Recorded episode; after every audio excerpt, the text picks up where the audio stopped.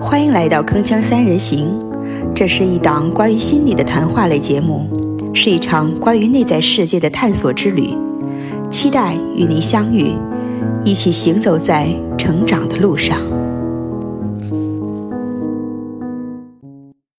大家好，我是主播静听小溪，欢迎来到《铿锵三人行》第七期节目。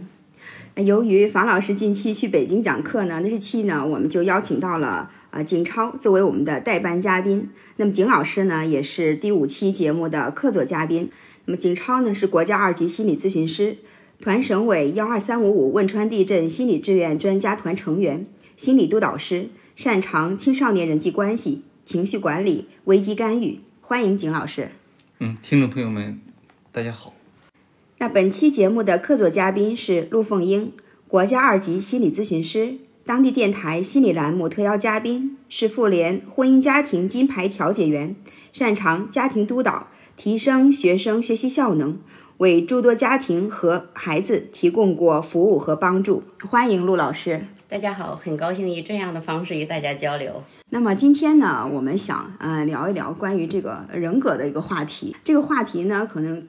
它乍一听起来好像是蛮深奥的，但是呢，它在我们这个成长过程当中，确实是扮演了非常重要的一个角色。那我们知道，人要进行这个自我探索啊，就是进行这个内在旅程的一个探索。那么人格可能是一个绕不开的话题啊。那么今天也想特别邀请两位老师呢，就人格这个话题跟大家聊一聊，就包括呃什么是人格，人格呢在我们成长过程当中是如何形成的，以及有哪些的这个呃影响因素啊，以至于我们可以更好的了解自己和了解他人。那首先呢，呃，我想听听两位老师的见解哈，就是说，呃，两位老师对这个人格，呃，你们是怎么看待的呢？嗯，人格呢，其实在不同的心理学流派，嗯，有不同的定义，嗯，啊，其实人格，嗯、呃，我记得以前有一本书啊，叫《二十四种人格》，嗯，啊，我们也有有一些影视作品，嗯、有一些人格是多种人格，嗯、啊，多重人格，嗯、其实，在心理学中也有一个定义，就有多重人格障碍，啊，哦，就是有很多有的人他白天是一个一个样子，哎，晚上又是另一种样子。嗯，这个就说这种人格的形成，嗯、也在这有先天的部分，也有后天的塑造的部分。那您说的这种，刚才说是呃不同种人格，它是一个不是很正常的一种状态，可是可以这么理解吗？是的，嗯、呃，正常的人格它是内外一致、主客观一呃一致的。嗯、但是那种多重人格呢，它是呃，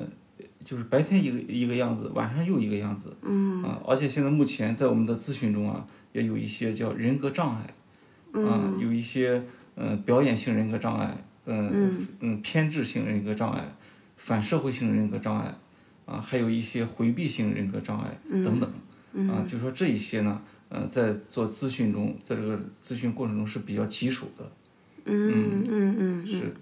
好像您刚才说的这个二十四种人格哈，就是说我也从一些这个呃资料中看到，就是现在嗯，就是大家发现的，就是有在一个人同一个人身上出现的最多的人格的这个数数量，好像就是二十四个。我觉得就是还是蛮惊奇的哈，它可以是同时，相当于是同时是二十四个人这样子的状态。是，哦，嗯，那陆老师，您是怎么理解这个人格的呢？嗯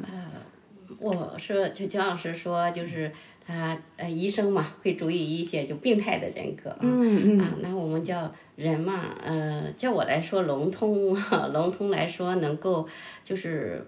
嗯、一个满足自己的一个内在的需要，又能够平衡社会的一个需要，形成一个就是比较统一的啊，然后能够呃，生活比较惬意呃。那个我觉得比较完整的一个人格了，一个完美的一个人格了。啊，那就是人格怎么去说呢？你像定义很多很多，是我们不去给他下，我我我是不会，我我就是说可能下定义下不了好，所以我我不去给他下一个定义了， 哦不是下一个书面的一种定对义一个是吧定义的一个定义，嗯但是嗯，每个人他是有不同的，嗯啊，不同的内在的东西和外在的东西，它是这样，嗯，就是它形成和他的气质有关，但和教育也有关。嗯，人格是比较稳定的，可以说是比较稳定的。等一旦形成了，嗯，长大以后它是比较稳定的，但是也是可变的，嗯嗯，也是可变的。要不的话，我们不会有心理医生这一个啊说哦了，，就对说吧？还是可以去改变的，哎对或者是还是可以或者说是改变的提升的这对样的。对，可以可以把它，嗯，就也就是说我们可以成长的。嗯嗯嗯嗯。那我们可不可以赘述一下哈？比如说一个人，就是说刚刚出生，像一个小孩子，他成长，那么在这个成长过程当中，他的人格是怎么样形成起来的呢？能跟我们分享分享吗？嗯，嗯、就是我们一个小孩子在出生之后，嗯，我们都知道，学心理学的都知道，每一个人出生下来，他有气质性不同，嗯，就是每个人孩子他是不同的气质，啊、从啊、很多学派它有名词不同，比如说乐嘉老师说的就性格不同，叫红黄蓝绿，哦啊，那个它只是一个命名。那像嗯，精分里边它可能会有这个叫什么多血质啊，叫呃胆汁质、 粘液质粘液平质、衡抑抑郁制对质，嗯对它，你看大概都是分四种，是吧？它气质不同，但是它也要一虽然是不同，它得有内容填充，也嗯是说你形成它一个认知形成。就认知模式的不同，或者是应对模式的不同，它就会形成一个独有的我。嗯啊，独有的我，那个独有的我，可能我们就要说是不同的性格或者不同的人格，嗯嗯啊，那就是这个人的人格的一个形成的一个过程。嗯，所以说，呃，从就是说心理学家来说，教育学家来说，人他是可以设计的，就是说人的教育或者人的人格，他是可以设计的，哦甚至可以像那个玩积木一样去随意去搭，哦啊，提前去做设计，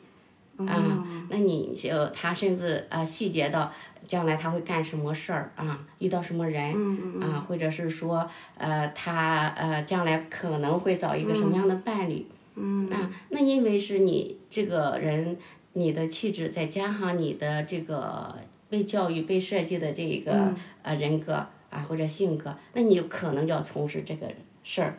哦啊，去做这个人。啊，或者去找这样的一个伴侣，啊，你这样说，我觉得还是蛮颠覆的哈、 因为我觉得好像是，嗯，就是通过以以往那种了解，这个人可能出生他这个人格可能说相对稳定一些，嗯然后呢，就是可能自然而然的，好像就是说，呃，有一些先天的因素啊，还有一些家庭、社会等等因素呢，可能自然而然形成的一种状态。嗯，但是刚刚您说的这种被设计的感觉呢，呃，突然让我想到近期听过的一个呃一个例子哈，就是说在一个班级上。这个班级呢，一共有四十九个学生，然后考上清华的一共有三十七个人。嗯啊，曾经这个老师就用这个词，叫做其实是他们不是说都是就是用裸分考上去的，他们的路径都是被设计过的。对，就是老师从入学开始就开始分析每个学生的一个特长，然后这个学生适合走哪个哪个路子，呃，那个学生适合怎么一个加分路线，那个学生适合适合报什么呃数学班儿等等的，然后如何去提升，然后如何让他们离这个清华这种门槛儿越来越近。然后以至于经过这个呃三年的时间，然后他们在各自被设计的道路上，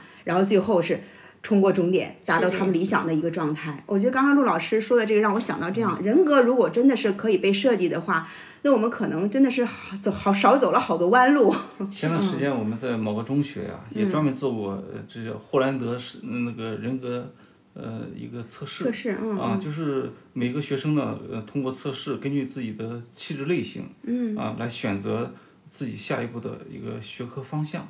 哦啊，其实对这些高中生啊，是真的很有帮助，让他们更加清晰。哎，我是我将来我适合干什么？哎，我的职业取呃职业兴趣啊，下一步的这个学科，我做我做呃什么样的选择？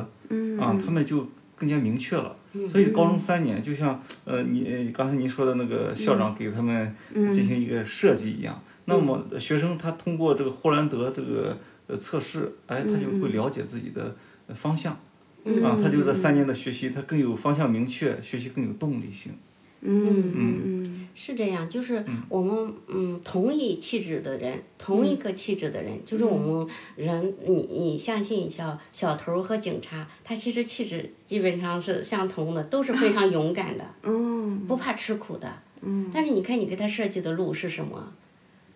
对吧？那那你想做小偷也是非常要要有要有有胆量的啊，要有胆量的。那警察也是一样的，他是都是一个呃那个，咱说他可能是气质性非常相似的，非常相似，只是你设计的路不一样。嗯啊嗯，那你说人格他是他是包括这一块儿，就是说我们天生的气质是这样子的，但是你的教育过程中，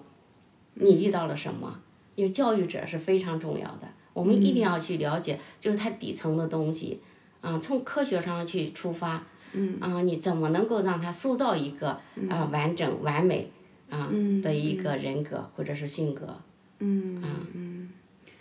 就是说，呃，一方面呢，就是它是逐步形成的；另一方面，就是说它也是可以去。呃，就是测量，嗯像王爱景老师也提过这个，有一些哈，像我们心理学里面也有一些量表啊，嗯然后就是去测量人的那种心理的这个人格特质到底是到底是个怎样的一个状态。嗯嗯是这样，啊嗯是这样。我们现在是非常科学了，就是非常科学。你现在在学心理学，都是要从科学入手的，嗯，各种就是现在不管是啊，你这个理论来自于哪里，嗯它是通过哪个科学家做了哪些实验，嗯在什么时间段。啊，在哪个国家，在什么呃情况下做的这个实验，得出来是这个结论。嗯嗯。啊，然后我们再去学的时候呢，我们可能要是再从这个理论上基础上，可能变量啊再去做实验，那嗯你又得出新的啊一些呃有高于它的东西，也就是说社会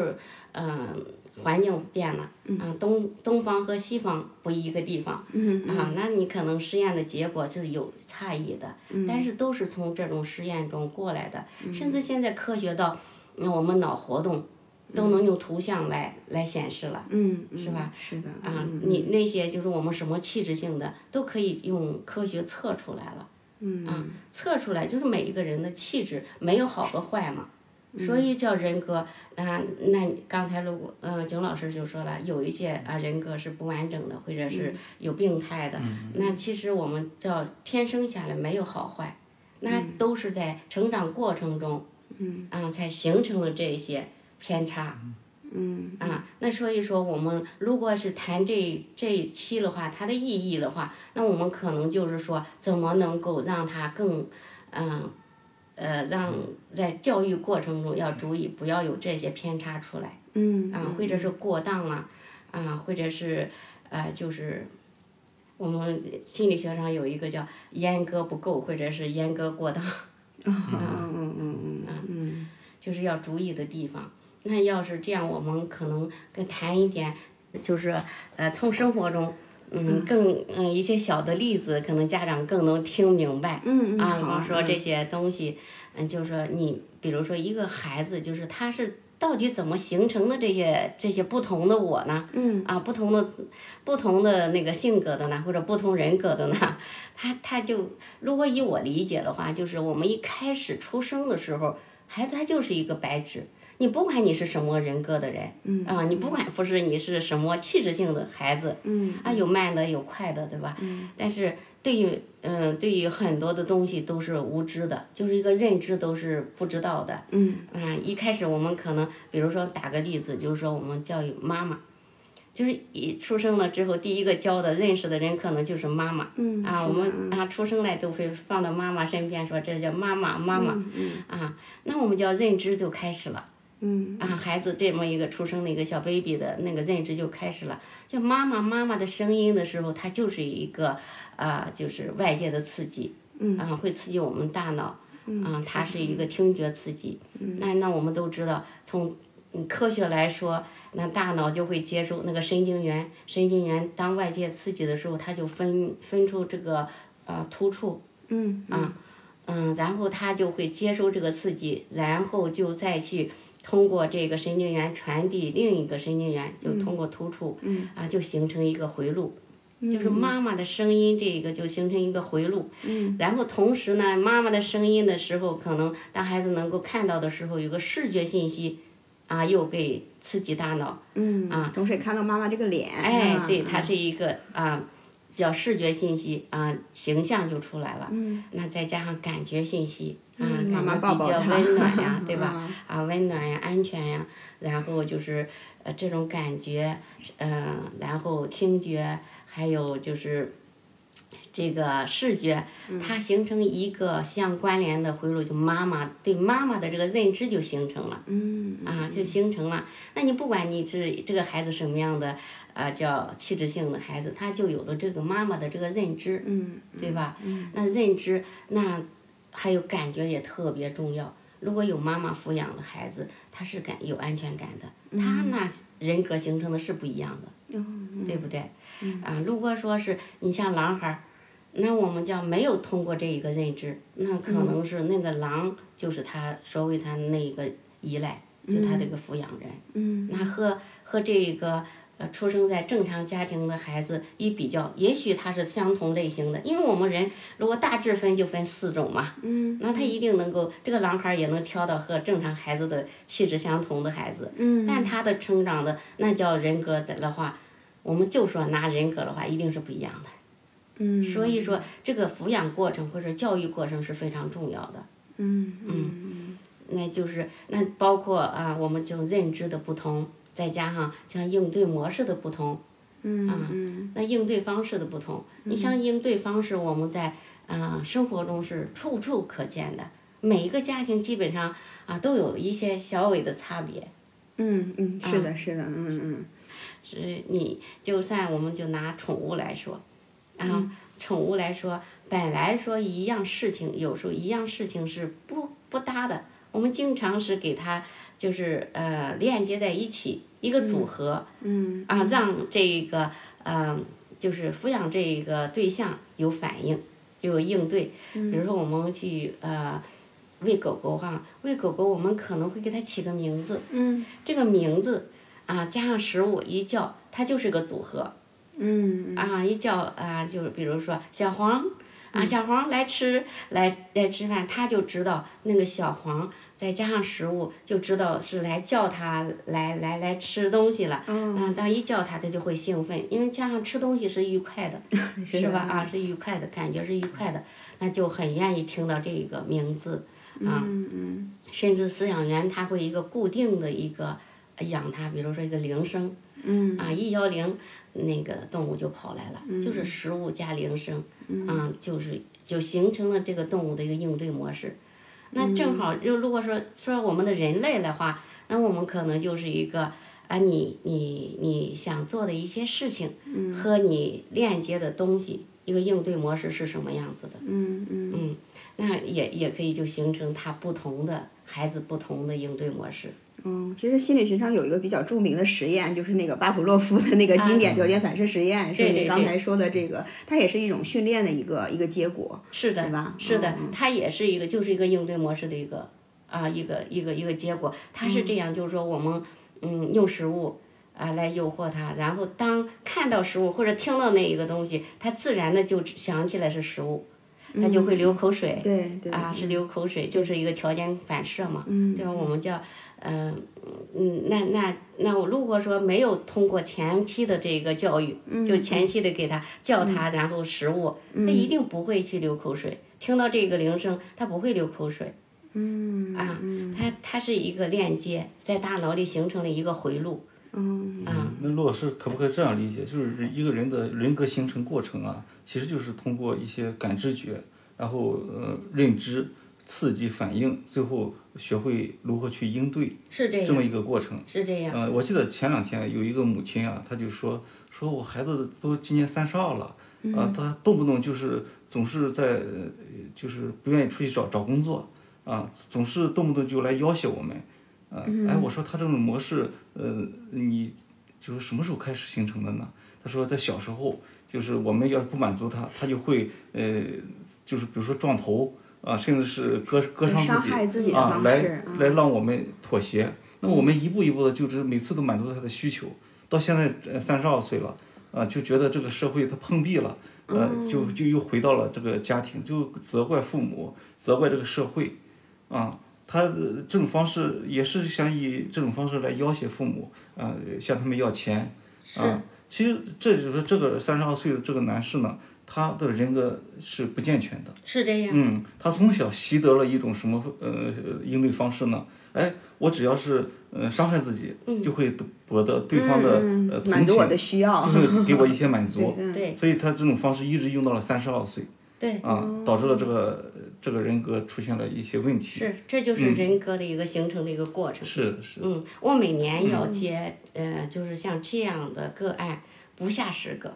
哦不下十个。但嗯是超过像多少岁之后，我觉得都很难了。我是我说我没有这个能力再去呃去说你塑造年龄哦改越造大越难越改变嗯越难改是吧造对，它是非常稳定的。我们为啥说这个人格是非常稳定的？你要大了很大的时候，它是很很难代替出来的。但是我还好，就是说多半的是初中和高中的孩子，他会自残，就是说他嗯会花、花身上，嗯啊花身上，这就是一个应对的一个模式了。就是我这样，嗯啊你你你就会放过我，你就会满足我。那我就会呃这样，然后呢，我可能呃提的要求越来越多，越来越大，那我可能是妈妈并不是不能去满足，而是满足不了没有的时这候，能力了，它会升级，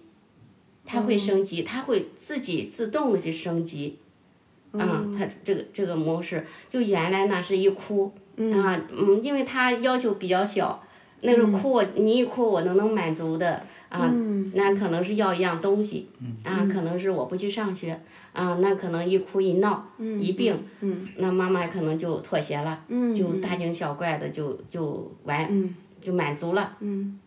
到后来就是啊，我要我嗯，我自残是我要去学学习好，嗯，但是我还要不去努力，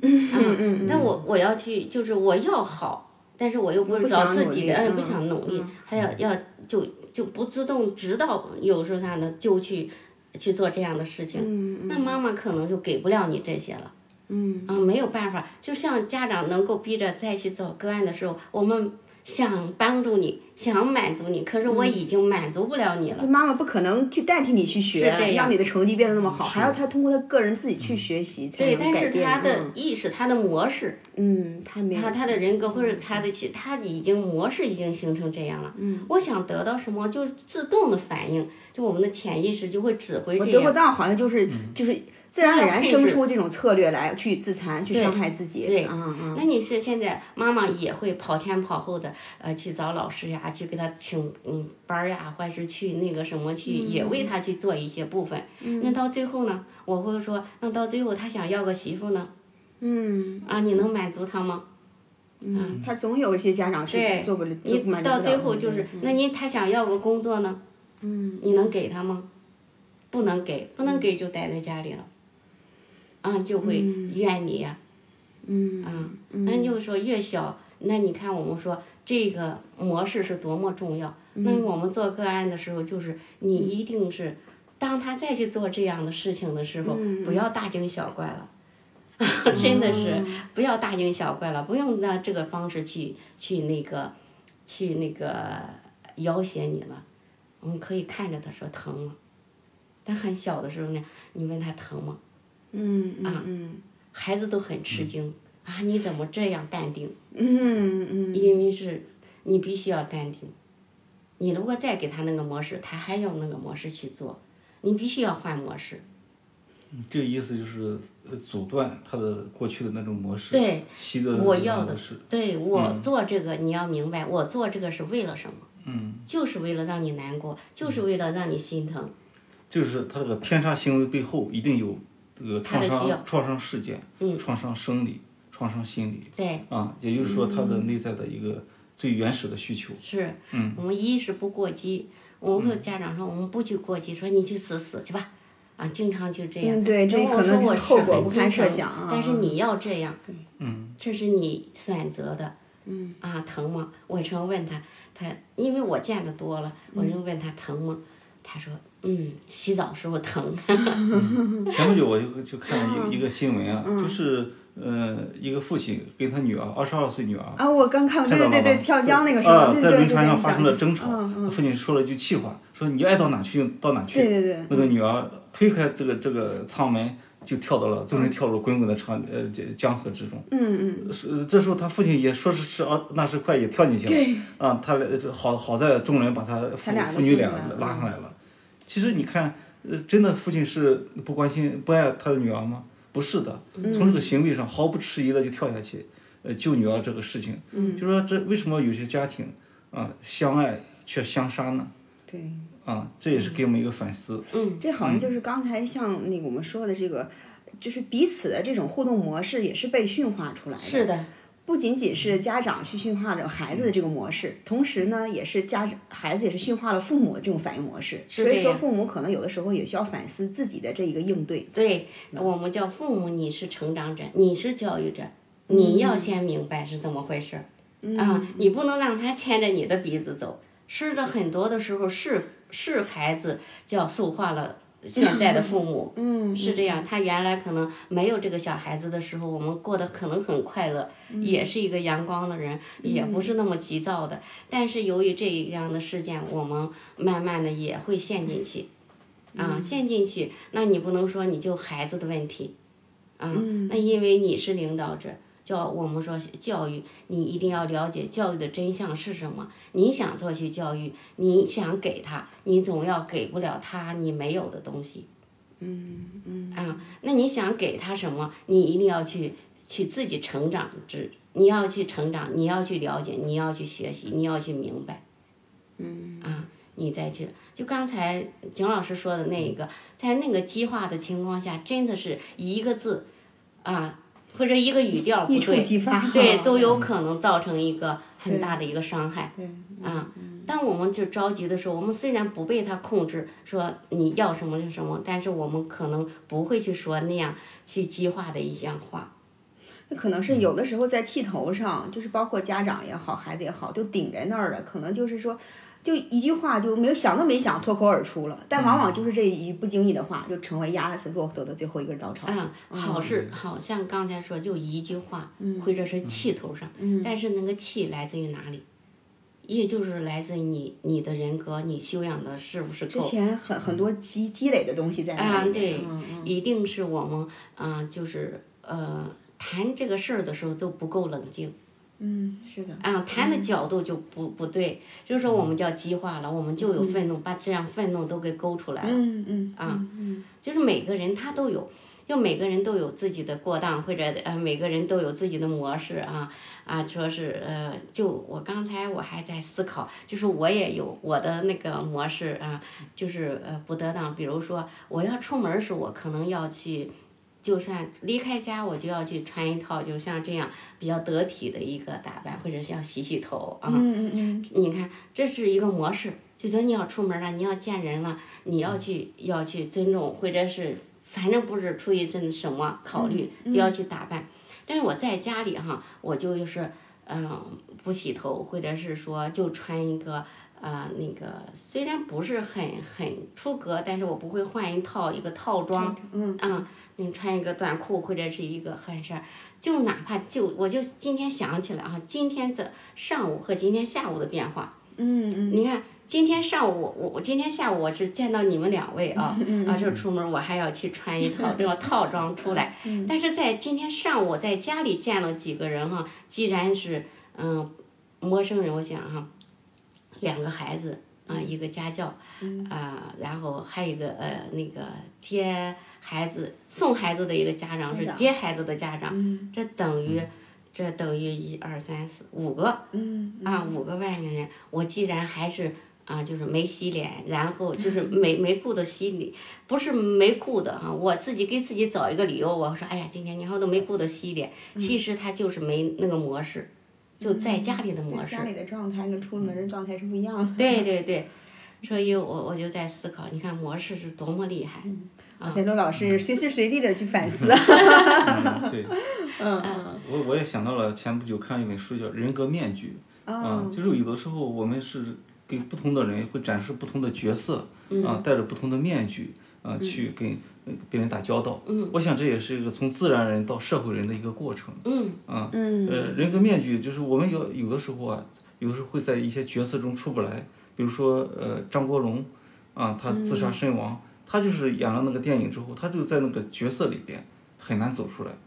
啊，还有演林黛玉的嗯小旭呃，啊陈小旭啊，也都是在这个角色里边，所以呃这种角色跟自我人格它是有一定关联的。嗯啊，当我们在这个呃一个在角色里边戴这种人格面具戴久了的话，嗯我们真的会伤害到自我。嗯啊，我们不知道哎，我的真我在哪里？啊，我是谁？嗯，他就会迷失。对对对对对，是的，这让我想起一个，哎，我平时也比较喜欢看电影嘛，那个蝙蝠侠里面那个一个小丑的一个角色，哎呦，我觉得演的简直就是，嗯，他的这个风采也盖过了主角，我感觉对，特别特别的那个有他的特特特征，人格特征是特别明显的，但是他也是，那就是他是非常年轻，好像是二三十二三十岁吧，人家演了这个角色之后呢，就是以至于他就是久久的不能从这个角色当中，就是说恢复出来，最后也是说非常遗憾的啊、就是自自杀，选择自杀这条道路，以至于最后在这个领奖台上得奖的时候，他也是是没能出现的。所以说这个是非常遗憾的一个事情，就是如果说我们能很好的理解这一点哈，就是。嗯，对于很多这种角色身份的认同跟自我身份的这个呃一个认知，能有做一个区分，可能更加能清醒的去看待这个问题，是吧这样的吧？嗯就这个话题，好像就回到我刚才说的这一个，就是你要本我的一个需要和社会化的一个需要，要达到一个平衡，你才是健康的。嗯，就我们来做咨询的时候，很多的是，呃，时候是他不能适应社会化，也就是说他不能扮演好每一个身份。就是说我在、我我在嗯当老师，那我就是一个老师的身份。嗯，他要用本我来生活的话，可能就会受打击。嗯，啊，所以受打击他受不了的话，可能就会有一个心理啊，有有心理不舒服啊，那长了就可能一个心理疾病。啊，那要就刚才我们说的那一个，我们在角色里太久了，嗯，那我们的本我不能得到休息，或者不能得到了一个满足的话，那可能他也会一个啊、一个就是有心理疾病，就我们叫老好人啊、我们可能就啊、老是扮演好每一个角色，啊忘记了我自己的需要，然后不能得到放松，嗯，他不能达到平衡。我再去给啊、很多人就是在聊就是个案的时候，求助者在的时候，你就会分析到他是哪方面出了问题，或者他是不能达到平衡，啊，有的他就是失眠，很多的时候他就是属于这种自我不能满足，很多的时候本我不能满足。我们其实为什么要家庭？啊，我为为什么要有一个独立的空间？啊，就是要卸下面具，卸下角色，啊，嗯我们要去呃满足一下我们本能的一个需要，嗯啊，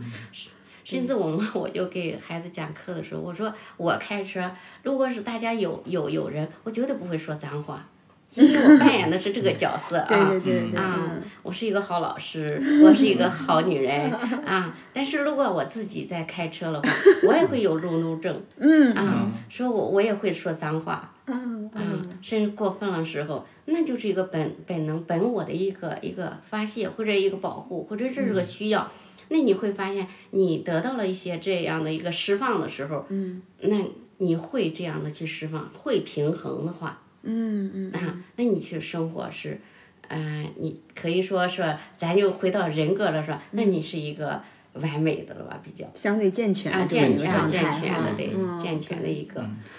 这让我想到了，就是嗯，呃我有个朋友，他是做老师的嘛，然后就是嗯，可能每天跟学生在一起的时间特别久哈、然后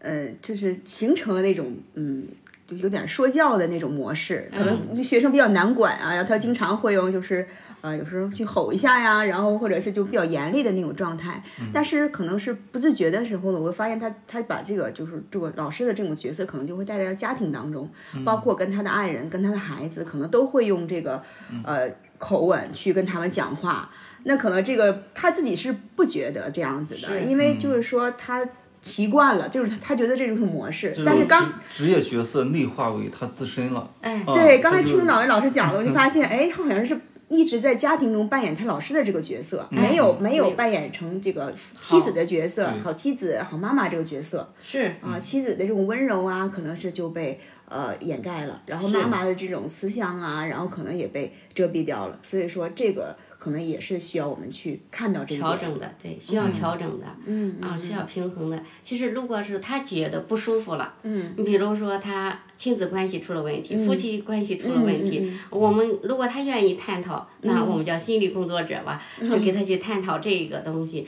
那可能就会，你看像我们一分析就知道了，就这样，那就就会啊、告知啊。啊、然后他会呃明白，如果明白的话，他会去调整。嗯啊，那你会调整，那这其实一个就是一个自我教育或者再教育的一个过程。嗯，那过程之后，它形成了一个那人格，它是稳定的，但是你说他能不能去变化呀？嗯，应该也是可以的。对呀、对，嗯他想去拿到他想要的结果，他一定会变化。嗯，对吧就？有的时候他自己是他是不自知的，如对果他他是知不道知的道话，可能嗯就是会这有样去去改善。他不自知的状态的话对，他可能很难去 去下手，不知道从何做起。是，所以我们做这个工作的，我们会接触很多这样的嗯嗯案例。我们是看来是说我做的特别好啊，我就是我付出了那么多，嗯嗯我是尽的心尽力对，苦全是口为婆他心们的好。跟你们讲。嗯对我全是为他们好，我着急不是为我自己。嗯嗯啊嗯，是，的但是我们我我我在婚姻调解处也是在去做这个工作的时候，嗯那我说你看我是中立的啊，我不说你这个好和不好，但是如果是说你觉得这个结果是你不想要的，那是要去从这个方面去思考，嗯啊，去思考去哪个地方去修正。那、我说那你嗯扮演妻子。就要你要好玩的妻子，你如果不好玩，人家就跟人家玩去了啊！ 你这妻子不好玩啊，你这个角色没扮演好，那他就找好玩的去了，是吧？ 所以有些问题往往就出在这个角色没有活在当下这个角色里。哎，啊，就是呃，我我有个单位有个同事啊，他说他他是某个嗯平台的一个小领导，他就说这段时间就是感觉压力重重，啊，回到家里也不开心，感觉对什么事情也没有乐趣，啊，就是有一种抑郁的一个状态，啊，经过了解呢，他是说呃说因为安全方面，呃，领导对他抓的比较严格。啊，他嗯，动不动嗯、尤其是很倒霉，他说在在两个班呢都出现了安全事故，啊，导致了领导追责，他就感觉到这个压力山大啊。我就教他，我说我们要学会把角色要区分开。比如说你到了家里，那你就是一个丈夫，到是一个爸爸的角色，那我们怎么把工作的角色，把他这个衣服把它脱下来？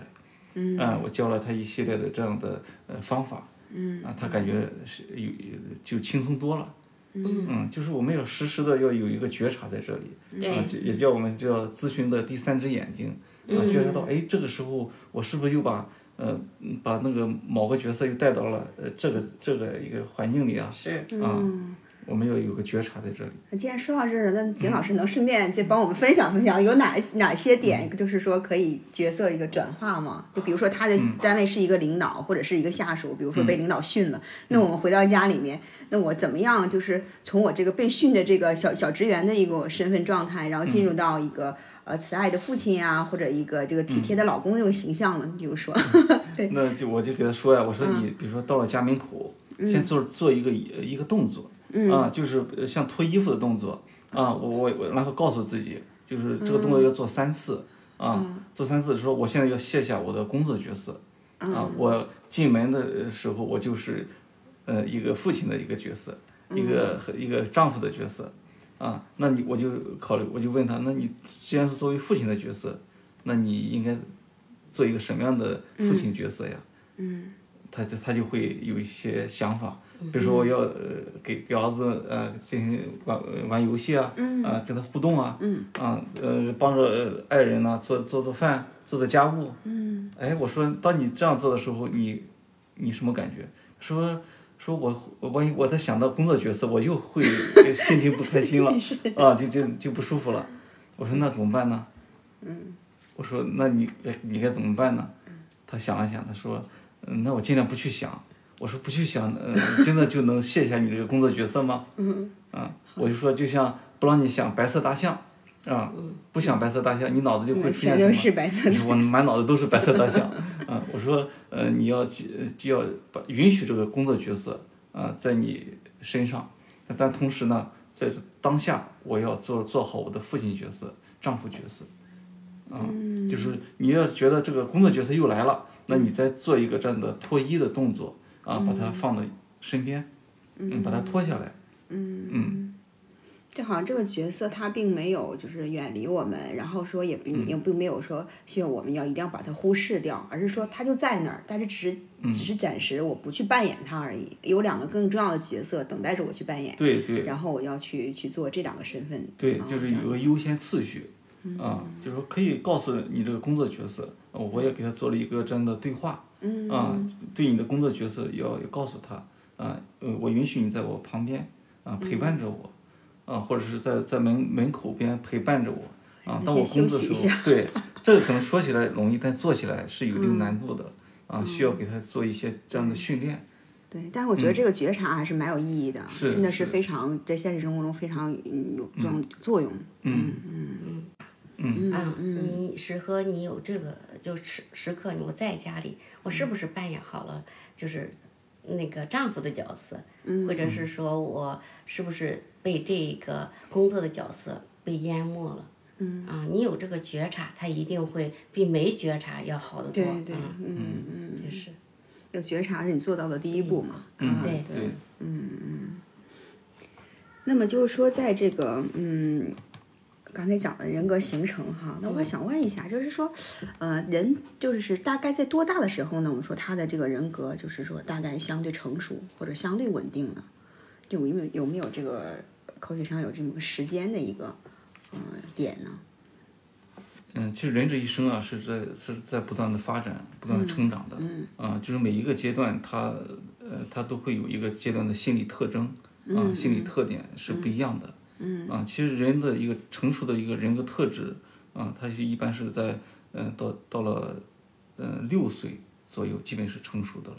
啊，基本是完整的了，嗯，啊，但是在后天环境啊和各个方面是不断影响他的，啊，那么是不断的去塑造的。我们有句老话叫“三岁看大，七岁岁看看老”，老啊，就是其实是呃三到六岁这个阶段是人格形成的一个关键时期，啊，看看这个时期如果呃我们没有给够这些呃他足够的心理营养，嗯，比如说无条件接纳，嗯，安全感啊，还有欣赏、肯定、认可，嗯，啊，还有一些嗯、呃榜样示范，嗯，没有给够这些足够的心理营养的话，那么这个孩子这一生中就不断的去追求他所欠缺的、缺失的那那那一部分，原来这么小的年纪，他人格就是说相对能成熟稳定了。对，嗯他是就是零到六岁，我们孩子会通通接受。什么东西你来嗯的外来刺激，不管对错，哦啊，不管是什么，他都会信，都会接受，就大脑里都会形成一个回路，回路嗯哎，回路。等等到六岁的时候，他能达到一个顶峰，就是我们接触的那个东西，那个回路都是在大脑里形成了一个最大、最大、最长的一个网络。嗯啊，然后呢，这个人他已经达到顶峰的时候，他很聪明，他就会进化嘛，他就会优化，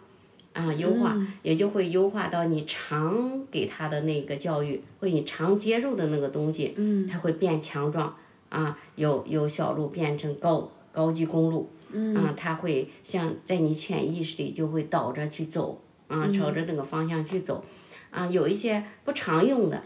啊，或者是给他的才干不相啊辅的，他可能就会弱化，嗯啊，甚至弱化到你基本上嗯显现不出来了，嗯啊，就那个呃，到了青春期以后，我们人都会就是说前面零到六岁的时候，零到七岁，呃，都是就是大部分是外界的这个。给的这些东西啊，去去教育，再后来就可能就是一个自我教育，就会也会形成，啊、我们叫呃叫逆反啦，或者是它其实就是一个呃那个要自自我自做主了啊，要一个自自己要去教育自己的一个过程就开始了，啊，再根据他前面所受到的这些形成的这些回路，就大脑里形成的这些东西，再加上他的这种优势才干，啊，再加上他不同的气质，嗯，啊，他就形成了自己的一个那个不同的这种人格了，嗯啊，这种性格了，嗯，所以说一般都是说，嗯，十五岁之前是书写，我们叫剧本，嗯啊，人生剧本。那十五岁之后就是一个登台演出的一个一个过程了，啊，但是不管是在什么时候，都有可能去修正，嗯啊，修正，比如重大的一个刺激，它会改变它原有的那一个啊、就是回路，就原有的那一个性格。嗯、我记得就是有一个有一个电影啊，就叫叫一个不能少，那哦个里边儿对那个主角叫呃魏魏敏魏之，对敏之对魏敏对之叫魏敏之，其实他就是一个西部的一个小孩子，那他说受到的嗯老这种师 教育啊，说受到的这种教育啊，就是认知模式啊，或者是应对模式或者思维模式，基本上嗯、和他们那个小孩子他的同伴们没有什么多大的区别，但是他采访他当时看到一个报道说，就是他们所受到的就是说。嗯，不知道外界是什么样子的啊，就是一个呃女孩子，就是嗯，放羊啊，叫呃，就是呃，后来嫁人啊，生娃、啊，再就是为吃水啊，这个努力着活着努力，但是嗯，他他的同伴很多人会心，因为他的教育是这样子的，那他的人生可能不管他是人格是什么样子，可能他的结果就是大部分人就还要做那样的事情。但是他六到啊、就叫前期也是教育是这样的，但是一个重大事件给他的刺激是这样，就是他当被呃张艺谋选中，嗯啊，当了一个呃就是演员，嗯啊这一件事儿就种下了一个很大的种子，就是他要做演员，或者他要从事演员，呃演演演艺圈儿这些事情。嗯嗯由于他的个人形象说当演员很难发展，嗯，到后来他就成了导演。哦啊、他现在他的作品已经出品了，已经就是他后来就又出国留学，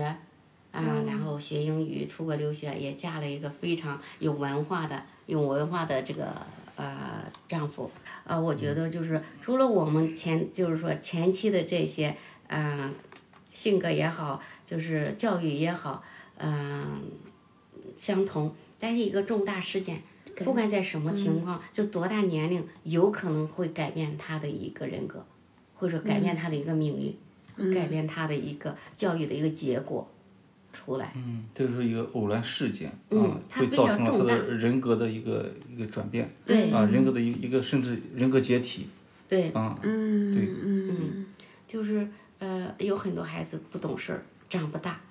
家里突然发生了变故，嗯，那你会发现孩子一夜之间说长大了，或嗯者说一夜之间白了头，啊，我们叫大人，那他一定是人格发生改变的。对，嗯啊，等于说一夜之间长大了，也就是说，呃，懂事儿了，对吧？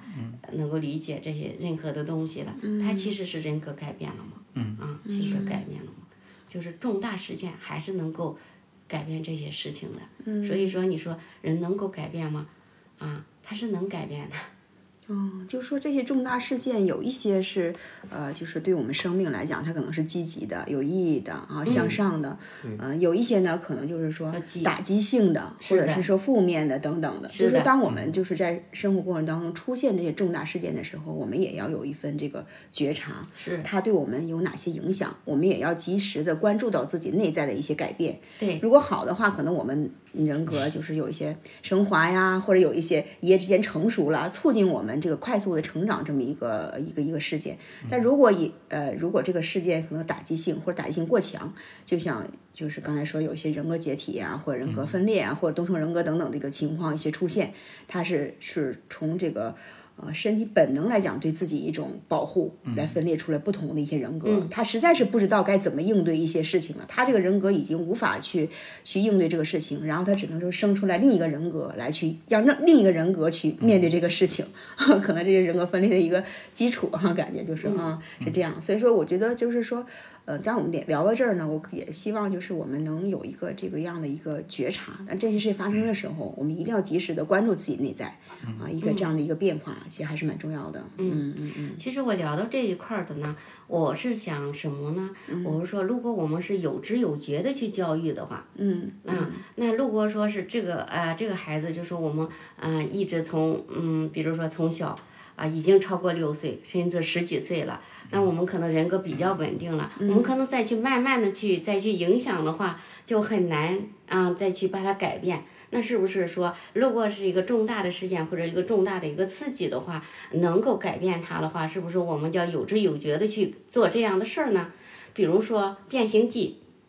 嗯有一个《变形对记》，其实看过那个啊，其实像他经历这一个事情的时候，他其实对于他来说就是一个重大的一个转变，嗯，啊，一个事件，一个事件，嗯因为他是从这来就没是人为的，好像是这对种我啊们叫有知有觉的去做这件事儿了。嗯啊，那如果说是我我们嗯，为什么要去讲这个节目呢？我们可能就是想让能够听我们的这个节目有一些启示，就是说我的孩子就这样了，你说是。七岁看老了，那如果说是呃，我我就没有希望了，对 吧？或者是说，那你可能有一些方法就出来了，嗯啊，那你如果是有知有觉的去做这样方面的去教育呢，啊，那有可能他就是不知不觉他就变化了。啊，因为我我也还有一个故事，当时我不我忘了他叫什么了啊。这个孩子就是呃，就是要富二代养大的嘛，就是嗯什么都不在乎，就花钱如流水，就是学习不好啊，就是学习不好。然后呢，就嗯爸爸非常着急，不知道怎么去管教，就是孩子什么都不听。最后有一个人就给他出了个主意，说你不如就把他送到那个最艰苦的地方，让他去上学，嗯，啊、让他出不来那个地方，啊，然后就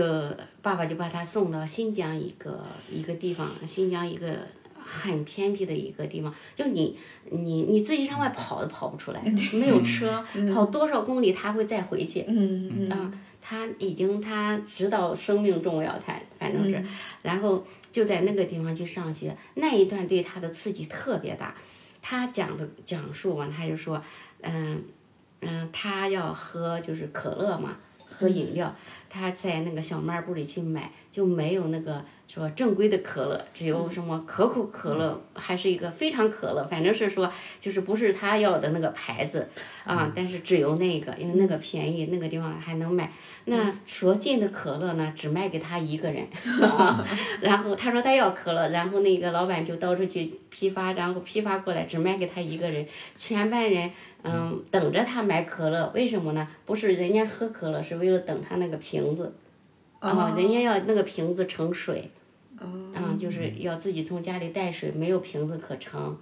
然后他说，一个礼拜那个学校，呃，改改善一次生活是什么呀？吃包子。所有的人呢都等着那一顿饭，结果他吃了说这个不好吃，就吃了一口啊，然后就发再去吃。所有的下吃完了之后，我们这说没有一个能吃的。 啊，但是就这段经历，他会发现别的孩子都这么苦的情况下，还在拼命的学习，嗯，啊，就给他一个就冲击特别大，嗯，啊，也就是说给他刺激这种外部的这种信息，给他冲击特别大，于是他说，嗯。呃后来他就想着去做点事儿吧，不能干瞪着哈、啊。然后他他发现就是，嗯，他的英语，在他们那里边儿学习是最好的，啊是最好的。他就想着，嗯，就就免费教那些孩子，结果那些孩子特别感激他，就从家里带那个就是他们家最珍贵的东西给他，就为了上他的，让他教他英语，啊，他那种价值感一下子就提升出来了。就说我能干这样、干这个事儿，既然我是这么好的感觉，嗯嗯啊，所以他就嗯办了就是免费给大家办了这个班儿。哦啊，从这样的话，因为你是一个老师，你英语好，你可能别的东西不行，他也要去学习那些东嗯西，就是更被别人尊重。那知道这种被尊重的需要，嗯嗯，被满足，那价值的需要被满足啊被满足，就这个孩子那就人格就变了，性格就变了。嗯嗯嗯。当以前我们都是用物质来来满足他的需要的时候，你会发现他早就满足了，之后我已经不在乎了。啊，他没有尝到被尊重、被价值提升。嗯，总之这个孩子，嗯、上了两年之后，嗯，到回去上高中，嗯，又考了一个不错的大学，在大学里就开始创业，嗯，开始创业，他就给自己非常自律，因为有过这种经历之后，就也就是说，差的我见过，啊，好的我也知道是什么样子的，那这样的孩子才是有出息的。说我们光见过差的，我不知道好的是什么样子，嗯，那也是说很难走出来的，对吧？你你不知道奢侈品是是什么样子的，你怎么能够拼命的去挣钱去买那个奢侈品？不知道拥有奢侈品什么感 觉啊，对，就是这段经历给他他的人格发生了一个很大的哎一个转变，是啊，他知道了在艰苦环境下，嗯嗯，这种不容易，嗯啊，他更加激发了内在的那种动力，是啊，就让我想起了像毛泽东、呃一些等一些革命家、一些历史伟人，他们为什么身上那种人格魅力啊，很让我们折服呢？嗯，其实我说，我想人格呢，它有先天的呃气质的一部分，底色，嗯，也有后天的塑造，嗯呃是嗯这个不断完善的一个过程，是，啊，我我我想人格人格就像一个我们一个一个大理石一样啊，它要经过六个雕塑家，比如说第一个就是家庭，嗯啊家庭我们的家庭对我们的雕塑，第二个呢是学校，嗯第三个就是社会，嗯第四个呢就是人际，啊你跟人与人之间的互动交往，嗯，呃第五个就是他本人，啊他本人的这个呃兴趣点，兴趣还有他的特质。嗯，呃，第六个就是这个事件，啊，包括一些人生的重大事件，对啊，我觉得我想这六个就是我们人格的一个塑形雕塑师，对，嗯，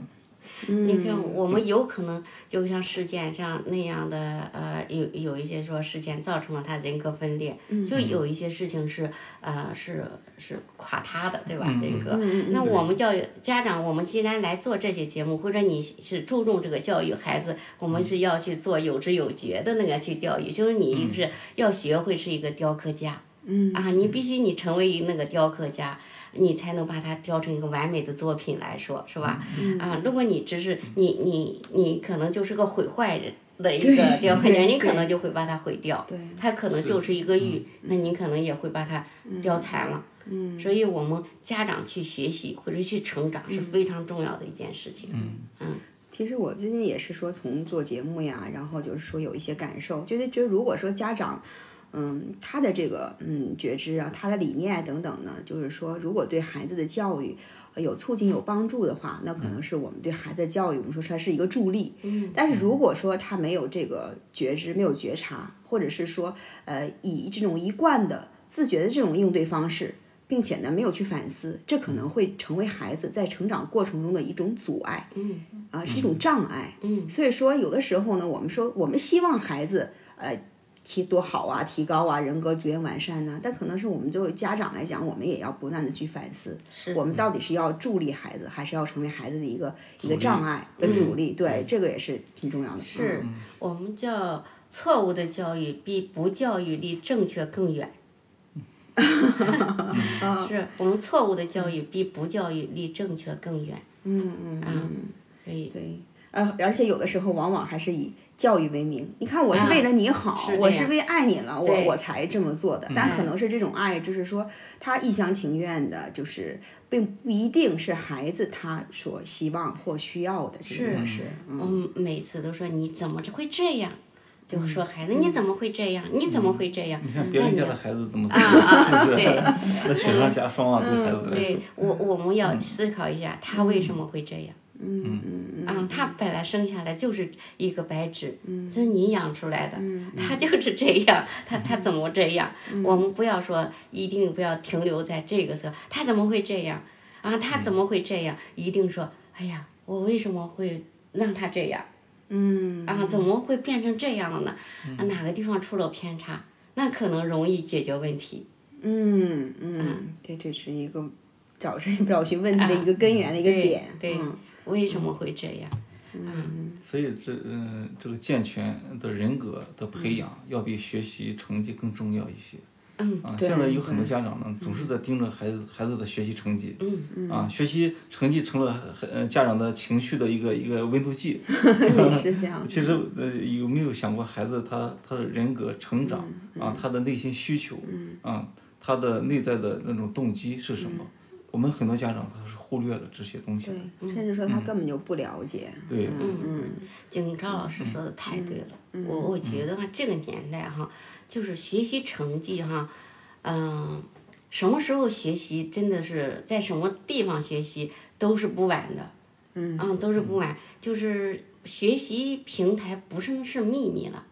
像我们为什么和呃和孩子现在有代沟了？就我们那个年代，像我们那个年代，你学习的一个平台，学习的一个地方，它是非常重要的，因为你只有在那个地方才能把这个知识学到。嗯啊嗯，它不够公开化啊，你你到了大学，你才能学这个知识。那你会发现现在不一样了。嗯，我们再去讲任何一个东西的时候，哈，啊，我们可能在上面去讲。我们就一共八条，我们可能讲两条的时候，人家后边都能搜出来那几条了，啊，那六条人家就能搜出来了。就学习知识，它不是嗯秘密了，就很多东西它不是秘密了。你在大学的课程都有公开课，嗯，都有公开课，你去学就好了。然后，但是你的人格，嗯，啊，你你你你这个形成它是非常重要的，它是咱就说比较稳定的，嗯，你人格健全，嗯啊。你你是健康的，它是应对社会的一个根源。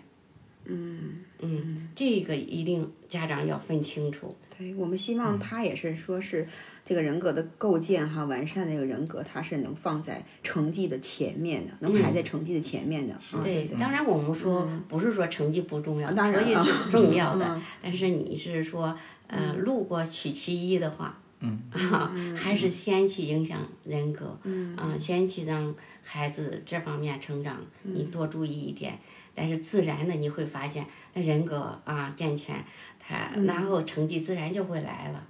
其实，如果说我们把它这个，如果真的摆在桌面上，让一些家长去选的话，他可能也会选择啊、健全的人格呀、健康的体魄呀等等，然后成绩。但是可能一到现实生活当中的话，就习惯性的去忽略了这块儿，然后就是因为在这个环境的影响下，学校啊、老师啊，就是社会等等氛围去去比较啊，然后辅导啊等等，他可能就会过度的去关注这个呃成绩。所以说这里面呢，我们也是说希望家长呢带着这一份一份觉察、啊，就刚才说这些重大事件呢，可能是对孩子和对成人有这么样的一些影响，但是说我们家长作为这个这个抚养人，他也应该有一份觉察，就是当这些重大事件发生在孩子身上的时候，嗯，你看家长也应该关注他的这个心理的人格的一个一个变化。嗯，我记得前一阵子听过一个故事，应该是还挺有名的一个父亲，然后。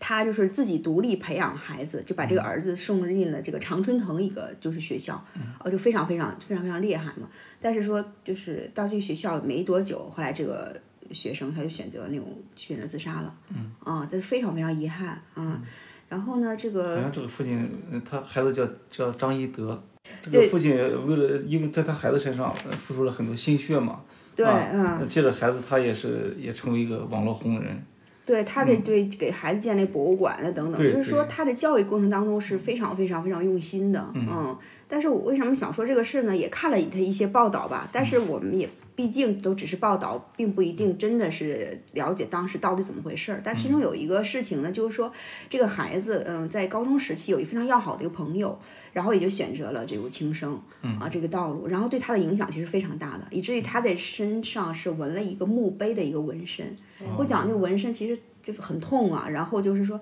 很很很很下要需要很大的勇气来做这个事情，足足见这个事情可能对他身心的一个影响。是嗯，就是说这里面呢，也是希望我们在关注他成绩哈。当然，大家可能更多的是关注他的成绩，他他考进名校啊这样的一个一个光环，他付出了一些东西，但是他内在的这种伤痕累累的东西，不知道有多少人能看见。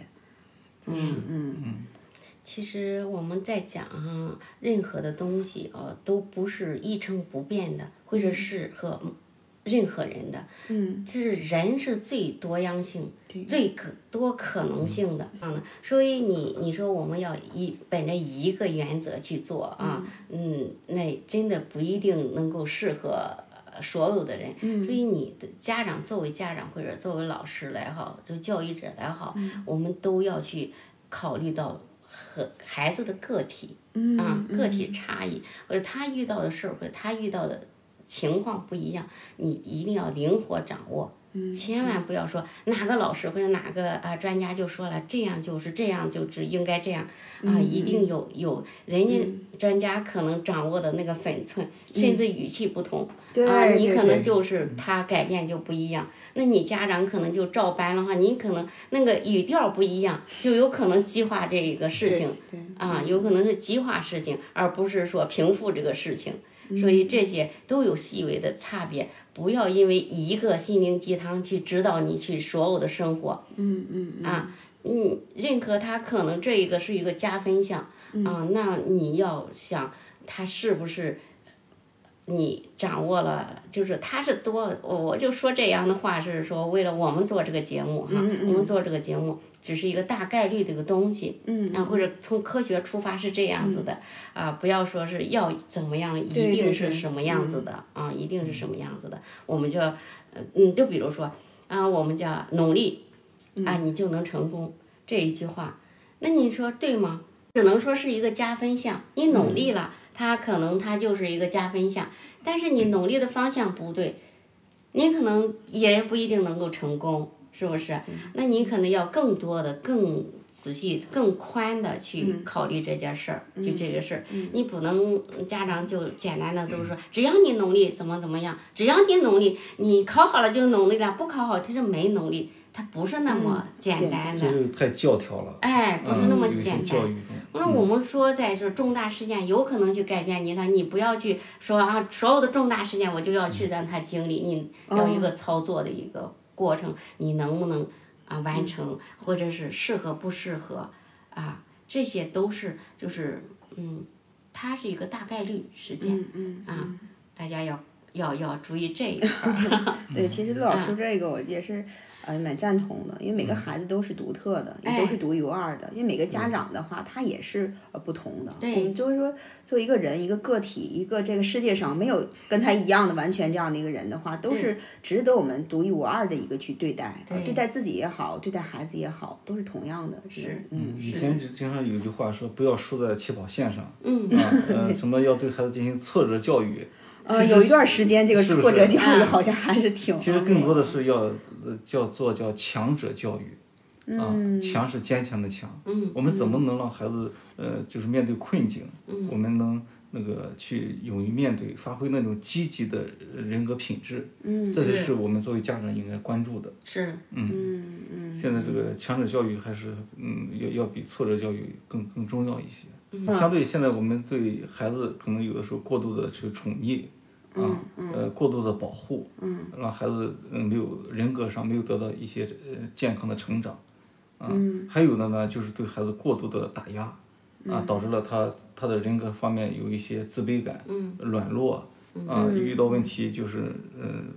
不敢就没有主见，嗯就是说会产生这种极端的，嗯。那么作为强者教育呢，我们就要呃让孩子学会面对一些困境，我们如何用一些积极的呃就积极的眼光去面对、去应对，嗯就像呃我们最近也在学习共中国共产党的百年史，嗯啊，中国共产党这一百年的成长发展历史。都呃，就像像一个人格的一个不断的完善健全的一个过程，啊，在这过程中啊、呃遇到了各种艰难险阻，啊，各种的呃各种的困难。那么呃，从中我们也看到了、呃那些中国共产党人，我们的一革命先烈，都是有一种共同的特质，就是积极的人格品质。嗯啊，积极的人格品质。啊，如果应用到我们孩子身上，我们也是非常呃重要的。嗯啊，就是遇到一些困境，我们不是说指责、打压，甚至直接给孩子嗯、呃解决问题的办法。我们要问问孩子，哎，遇到这个问题，那我们呃一块想想，怎么有更好的处理方法吗？啊，那如果这种方法不行，我们看看还有没有更好的方式来解决这些问题啊？就是家长一定要站在孩子的角度啊，或者是蹲下身子，用孩子的眼光去看待这个世界，啊，看待这个形形色色的各种现象。嗯嗯嗯、千万要注意，不要带着一种法官、审判官的一种嗯呃态度嗯来去指责、评判孩子的所作所为。嗯，嗯，所以这个要说，为什么说，呃，有六个雕塑师呢？家庭放在第一位啊。那么家庭中，作为家长，我们原生家庭的这个重要他人，我们怎么给够孩子足够的心理营养，啊，足够让孩子在这个呃人格在成长完善过程中，让他有一种积极的眼光视角来看待这个社会。嗯。嗯，这是强制强制教育的一个本质，啊，培养孩子这种积极。的呃人格心态，嗯，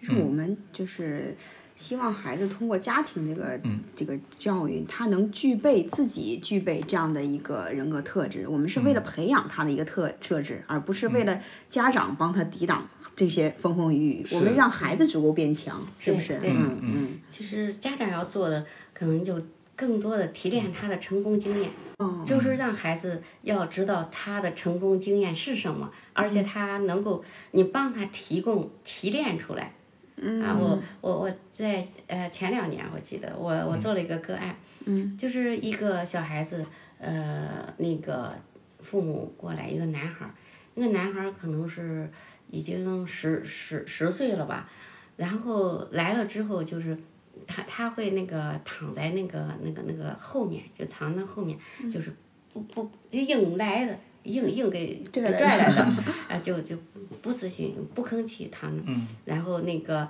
家长再去数数他的时候，就是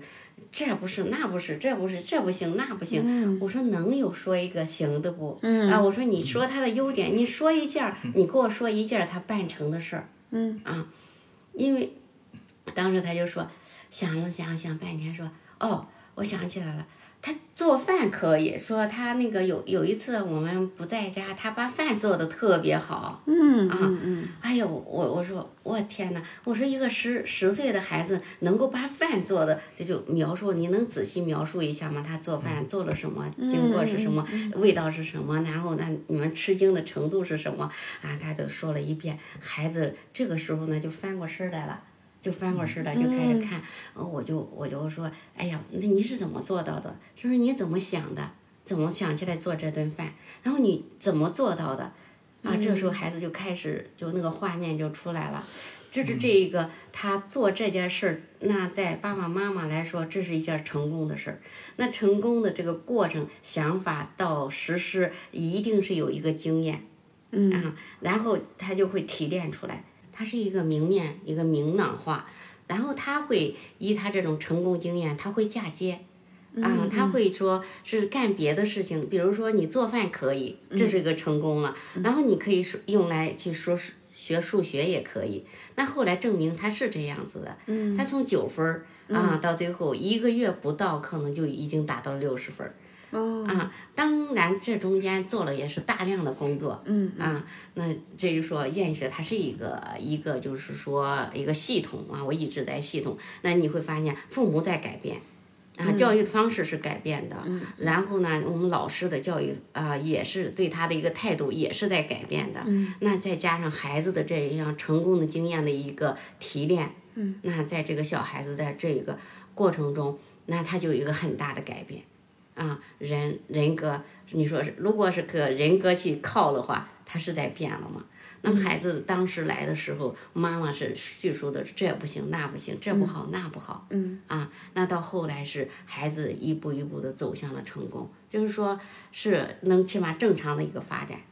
嗯，那结果就会变了，啊，嗯，它是可以塑造或者是改造的，嗯，那我们说，如果说这个孩子他呃母亲没有这个意识，然后就说没有就是经过这种专业的这种嗯去辅导啊，然后还是用原来那个模式去应对孩子，那可能在孩子长大之后呢，可能会出现这样或那样的一些状况，也不会像现在出现这种好的一种转变，是吧？嗯，所以家长的意识也是蛮重要的。对，就像警察老师说的，嗯，孩子要看妈妈眼里的那一个他，嗯那就说孩子我是谁，他的这个呃认定是从哪里来的呢？就是我们周围的人或者一个自我的感觉，嗯，啊、自我的感觉，就是我那周围的认定你是谁，你是啊、是一个努力的孩子，一个听话的孩子，或者是一个成功的孩子、聪明的孩子，那这都是对他的评价。那就是我是谁的这个认定，还有自我一个感觉，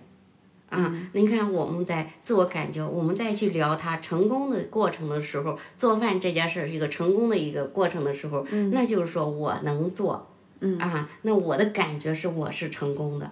啊，我们再去聊，总是去聊他成功的东西，啊，这些那就我是谁，我是一个能成功的一个孩子，啊嗯，所以孩子的这个自我影像的形成啊，就是重要他人。嗯嗯啊，可能身边的人对他的认可，他并不是很在意，但他最认在意的是什么呢？他的重要他人，就是我们的父母，嗯啊，我们的父母，啊，就是孩子从父母眼中他看到的就是他自己，对，啊，如果我们父母给他一些肯定，给他一些认可，给他一些欣赏，那么孩子他接收到的就嗯、就是一些正面的、积极的，呃，乐观的一个、一个一个状态，那么他的人格就会呃很很健全。啊我觉得早期的一个自评就是来自于他评，我觉得嗯这个重要他人嗯对他来的一个评价，嗯对，相反，如果从孩子从父母的眼中看到的呢，是批评、指责，嗯，啊，或者是责备啊、评判呀、嗯否那定么啊啊，质孩子疑啊孩子内 心呢就就没有安全感，嗯，啊，就怀疑自己，嗯，啊，他就内心就是活在一种自卑的阴影之 中，它还有一个细节是，就是我们肯定的时候要有效的肯定，就是要有效的肯定，就要我们不是笼统的说哎你真聪明。啊，你真厉害！那可能叫有时候他会不信，或者是我感受没有到那个位。那为什么我们叫我我刚才说你要讲一个事件，因为我们就是这个事件，它确实是是这样发生了，它就是有效的。就呃，去肯定他的时候，我们可能肯定的是他的努力的过程，或者他一个经验，或者是、呃他做到的那个部分。啊对，我刚刚嗯注意到刘老师还提到了，就是那个案例当中，他是说让孩子描述一下这个细节，你是怎么做到的一个细节的东西，哎是这样他就愿意去表述了。是就是这很样嗯多家长就是他大而化之了，但是往往是就是这个些点呐、就是跟孩子互动交流这个点，都在这种细节当中去是这样去捕捉。是，呃，我去表扬孩子的时候，我们说，呃一个一个孩子，呃，在在众人面前啊，六岁，在众人面前啊，背一首诗啊，我们大部分人就是会说，哎呀，你真聪明。嗯啊，你这真厉害！嗯，那我我要表扬他，我说，哎呀，你看你那个过程，哦，你昨天背了一遍，啊，今天早上又去背了，嗯，然后你真的很坚持，而且你你对这个真的很感兴趣，而且你只要背了，你就能记住了。啊，你会发现了没有？你努力的过程是这样子的，所以你才把它记住了。那你会发现，他内心里知道，我只要是这样做，我才能拿到这样的过程，而且这样做是被嗯大家看看好到的的啊、嗯看到的或者认可的一件事儿，嗯就是我的一个过程，这叫有效的去啊，有效的肯定，我给起名叫有效的的肯定定啊，，嗯，这有效的关心，有效的肯定啊，有，那你你如果说我们笼统的去说啊，你很聪明，当我搞不定的时候，我会质疑我你说的话，我是不是聪明？对，啊，那我们就要把他的呃农历的经验呀或者经过呀，给他提炼出来，嗯，啊摆着哦，你是做这件事儿完成了这件事儿，而且是我们是多么欣赏你这个行为，嗯，因为你做了 A B C D 哎 E，、对对所以才得到了哎 F 的对这样的对一个结果。对很多人可能直接就啊，我看到你这个 F 这个点了，但是你前面一系列的这种行为、嗯都没有被看到，对相当于就是都没有被肯定到。对嗯，你看我们说这样教育那样教育，那你是真的是在于细节，啊，你是把握好了没有这个细节，嗯啊，他是不一样。说我也肯定啦，我也是啥，天天夸他 呀，结果是非常骄纵，稍微是一嗯一一一不行就呃就翻盘啦，翻脸啦，不干啦，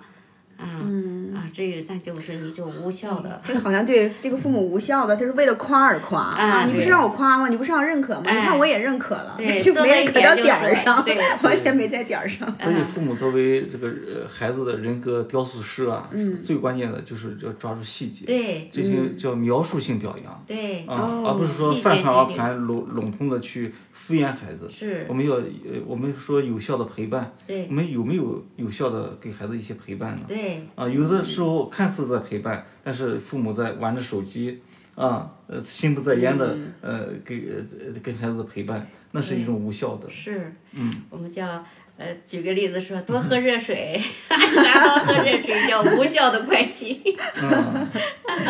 你还不如默默的做一样真正的有有于他的一件事情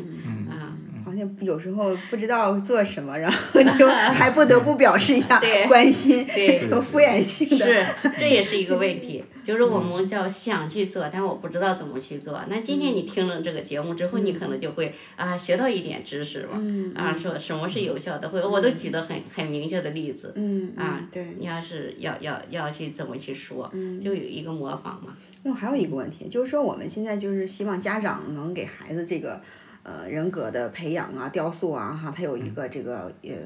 细节，有一个过程。但是首先呢，那家长他要怎么样成为一个好的雕塑师呢？ 他这个也是蛮嗯重要的。我觉得家长他如何健全他自己的这个人格。那比如说成年人，刚才我们说也是比较难的，但嗯是可能也也可以去做一些事情。那这个时候呢，我不知道两位会有什么建议呢？给我们这种成年人，或就是嗯啊，叫我来说哈，我觉得啊、你要自我成长，就是你自我教育，要完成自我教育，就是说你想去做什么事儿，你就说我要去做这个雕刻家，你要去了解我们我们就是你和雕刻家的距离是什么啊，差差距是什么，你要把它补上，你要补上，那怎么去补呢？就是你要嗯去做这件事儿，你要兴趣点要改到这个地方，啊，兴趣点，你比如说我要去减肥。那你要补充减肥的那个科学减肥的那个知识，啊，你说运动量啊，每一个食物的这个卡路里是多少，你吃多少又能补充好营养啊，你又能够就是不能让它增加啊体重，啊，然后你又能不是很饥饿，又不是把它搞坏了身体，那你要去补充这个知识，啊，那你想去做教育，你想去引领，那你就要去这方面感兴趣的事情，你要改变你的关注点。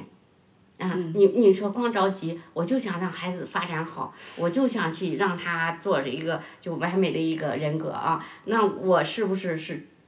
嗯我离这个教育是差距在哪里？那我就要去学习。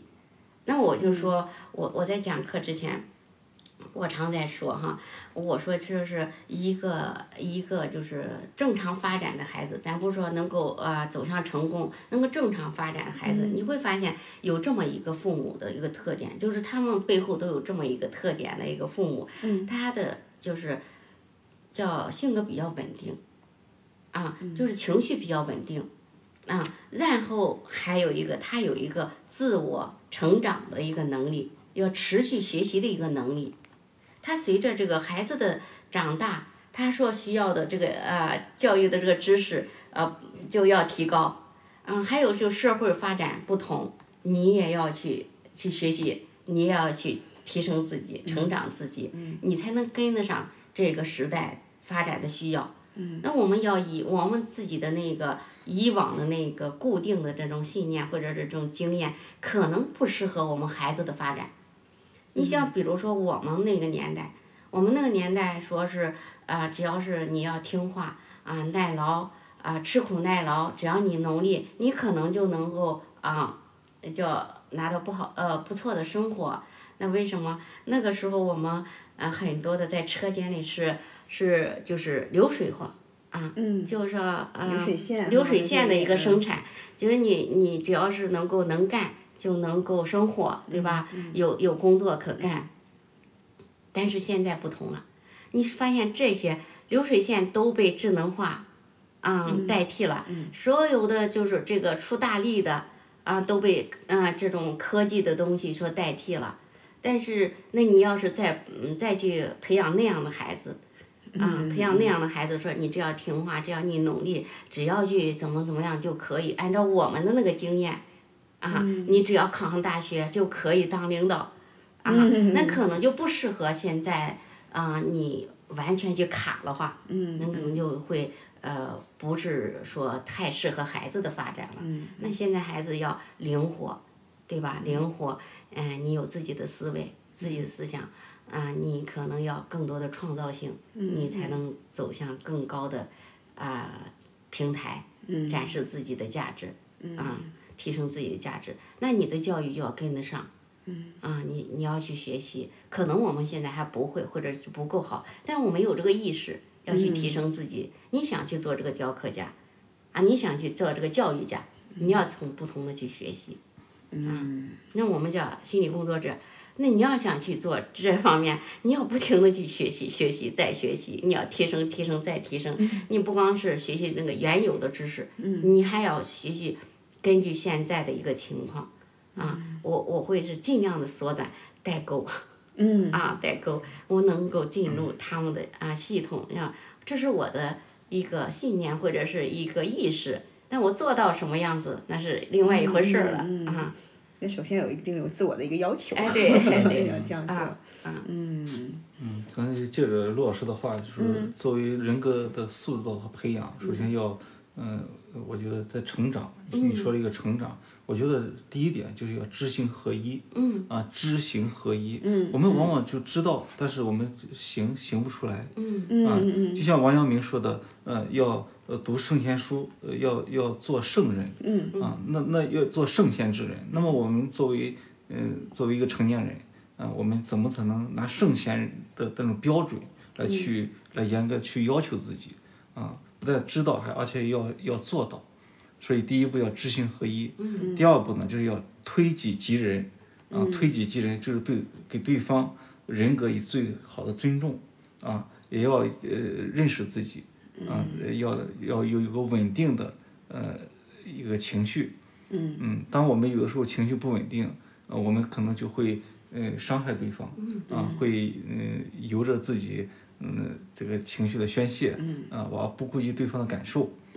嗯呃，最后一点就是呃人格呢的培养和健全，其实是一个是一个终身的一个一个过程，啊，不是说一蹴而就，嗯是不是说我今天知道，我明天我就我就能改变，对嗯啊，呃，我们需要有一个渐进的过程，是啊，我们就是在这个过程中呢，呃，要有一个学会角色，呃放下自己的一些角色，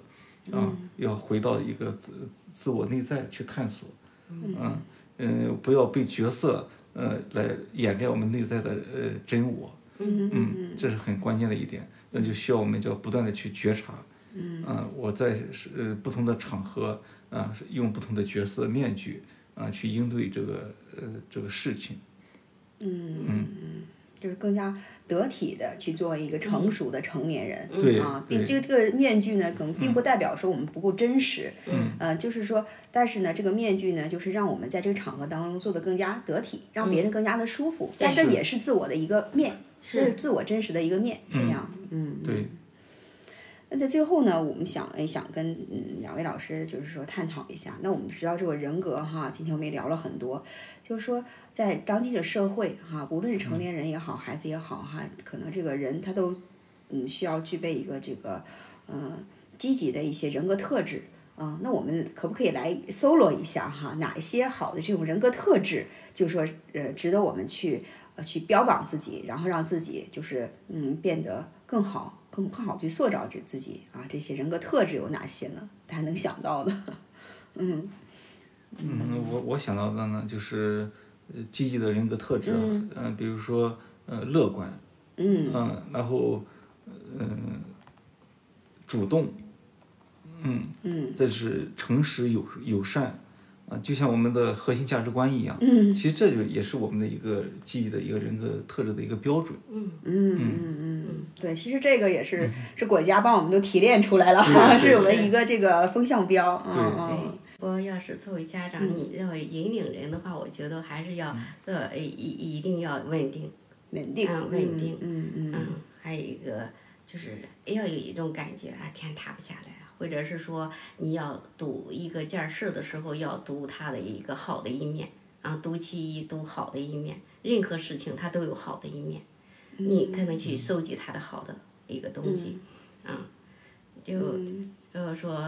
呃呃孔雀开屏。如果你正面看，一定是非常漂亮的。那你你要是看挪到后边，啊，但是啊是非常难看的啊。但是你要赌它的，我们赌的是什么？一定是我们说孔雀开屏，孔雀开屏一定是赌它的正面。嗯，就是说我们把呃关注点更多的放在这个好的的一一面面对，好的一面好，的积一极面关注吧，对嗯等于说关注对积积极事情和人的这种积极的面，对对自己也好，他人也好，对孩子也好，对是这样的。嗯有利于任何啊事情的一个发展。嗯，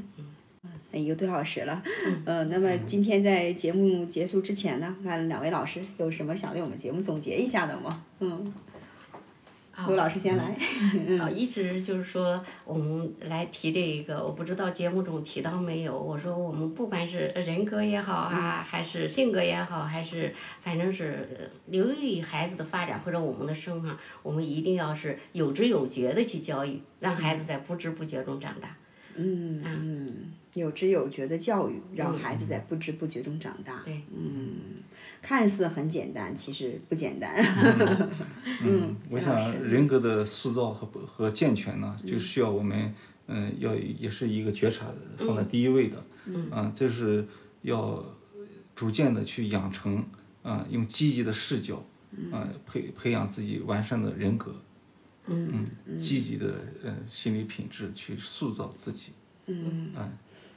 其实这里呢，我们也是鼓励大家抱着一种这样一种积极的态度啊，去塑造自己，去塑造孩子啊，努力的去完善啊自己的一个人格啊，更好的适应社会，更好的享受生活。是。那好，那我们今天的节目就到这儿，谢谢两位老师，非常感谢，啊谢谢大家。谢谢嗯，那再见。嗯。